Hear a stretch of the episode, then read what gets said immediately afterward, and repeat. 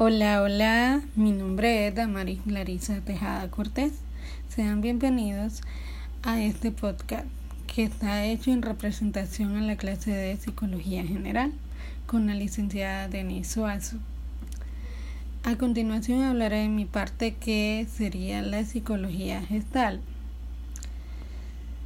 Y en nuestro cuadro el principal dice sus principales exponentes fueron Mac Kohler, Kurt y Lewins. Ellos fueron sus principales exponentes según la historia. Eh, su objeto de estudio se dice que era una corriente o es una corriente de la psicología de corte teórico y experimental que se dedica al estudio de la percepción humana. Su estudio es la experimentalismo y la observación. Toma en consideración los hechos tal como los proporcionan los órganos sensoriales. Entre comillas, la experiencia ingenua. Se apoya en la fenomenología, descripción de la experiencia lo más natural posible. A continuación pasamos con lo que son los métodos de la psicología gestal.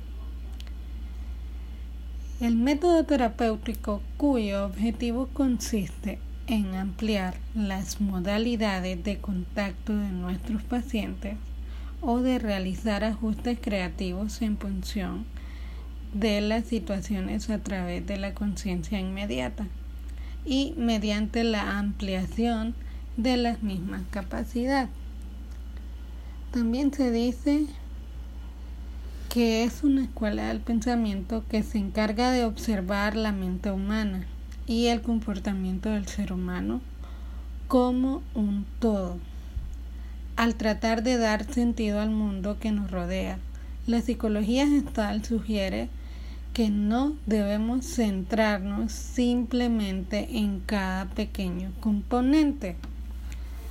Y por último, en nuestro cuadro nos sale qué son las principales características de la psicología gestal. Se dice que la psicología gestal explora las relaciones dinámicas que conectan con los diversos elementos de la realidad. Los gestalistas no conciben separar procesos como el aprendizaje de la memoria somos activos a la hora de comprender la realidad. No todos percibimos la realidad de la misma forma. Tenemos nuestra propia visión. El no juzgar las teorías y las técnicas del humanismo se basan en un enfoque en el que el profesional no juzga lo que cuenta en terapia. Y a eso le podemos llamar lo que es la empatía. Un aspecto fundamental de la terapia centrada en la persona. La empatía cabe, cabe recalcar que es una es un aspecto el cual siempre va a estar de principal en todo momento en una psicología, ya que de esto trata de hablar nuestras nuestros problemas personales con los expertos y ellos son los que nos dirigen en lo que tenemos que hacer. Y les daré una pequeña reseña sobre la psicología gestal.